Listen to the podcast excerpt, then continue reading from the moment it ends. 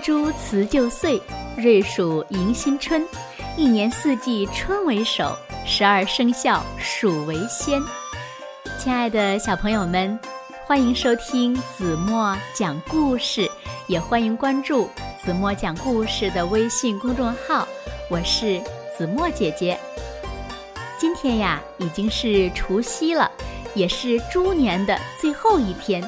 明天呢，我们就要迎来鼠年的第一天了。在这里呢，子木呀要祝所有的小朋友们新春快乐，阖家团圆。咱们中国呀，最讲究的就是过年过节团圆在一起。这不，新年到了，小老鼠呀也要回家过新年了呢。那今天呢，子墨要为大家讲的绘本故事呢，名字就叫做。回家过年的小老鼠，小耳朵，准备好了吗？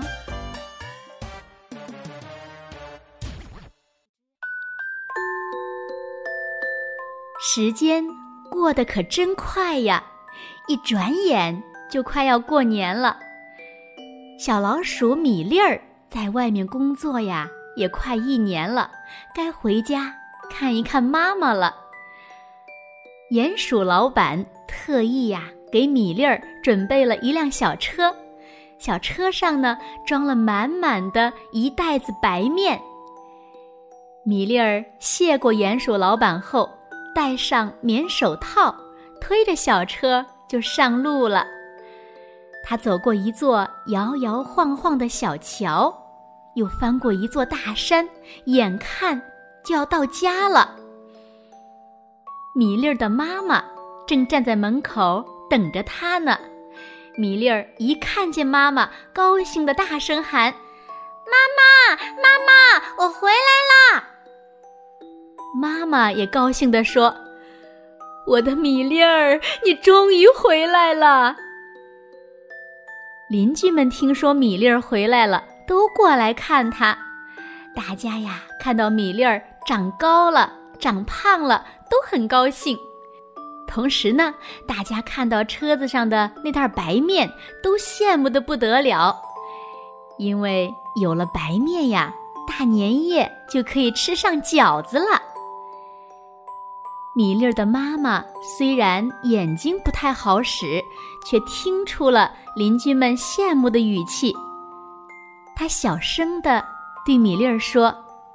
把白面送给邻居们一些吧，你不在家的时候呀，多亏了他们的照顾呢。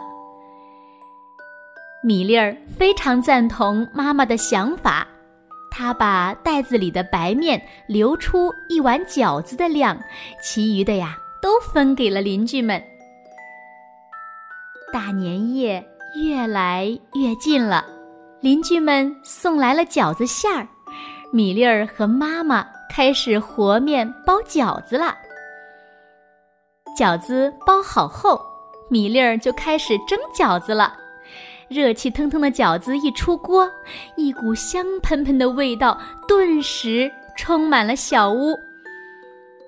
米粒儿盛了满满的一碗饺子，端到桌子上给妈妈吃。可娘儿俩互相推让着。谁也不肯先尝一个。这个时候，突然响起了一阵敲门声。米粒儿打开门一看，原来是仓鼠爷爷。仓鼠爷爷说：“我迷路了，又累又饿，能不能给我点东西吃呀？”于是呢，米粒儿把仓鼠爷爷带到了桌前，仓鼠爷爷也不客气，坐下去，拿起饺子就吃，转眼间就把饺子吃光了。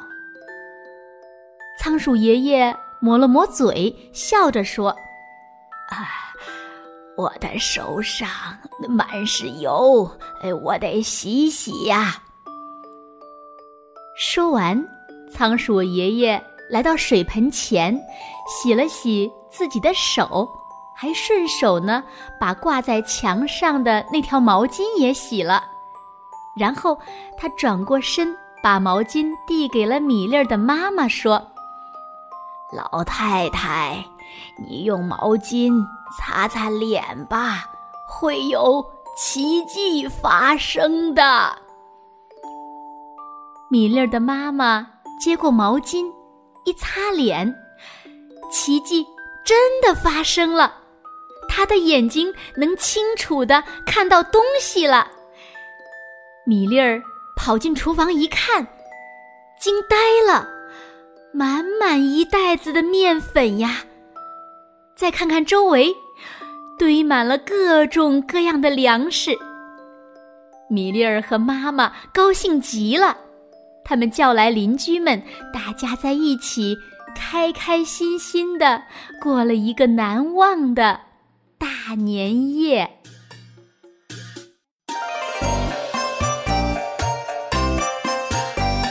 好了，亲爱的小耳朵们，今天的故事呀，子墨就为大家讲到这里了。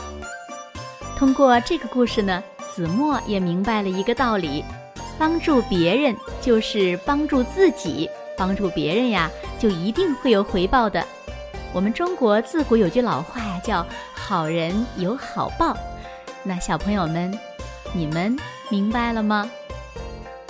那今天留给大家的问题是：故事中发生了什么奇迹？又为什么会发生这样的奇迹呢？如果小朋友们知道正确答案，就在评论区给子墨留言吧。那如果小朋友们喜欢听子墨讲的故事，不要忘了在文末点个再看。在节目的最后呢，子墨呀再次祝所有的小朋友们。新春快乐！也祝小朋友们在新的一年里都能够健康快乐的成长，学习好，身体棒，每天呀都有一个好心情。当然了，也不要忘了每天晚上八点半来收听子墨讲故事哦。好了好了，今天就到这里吧，明天见喽。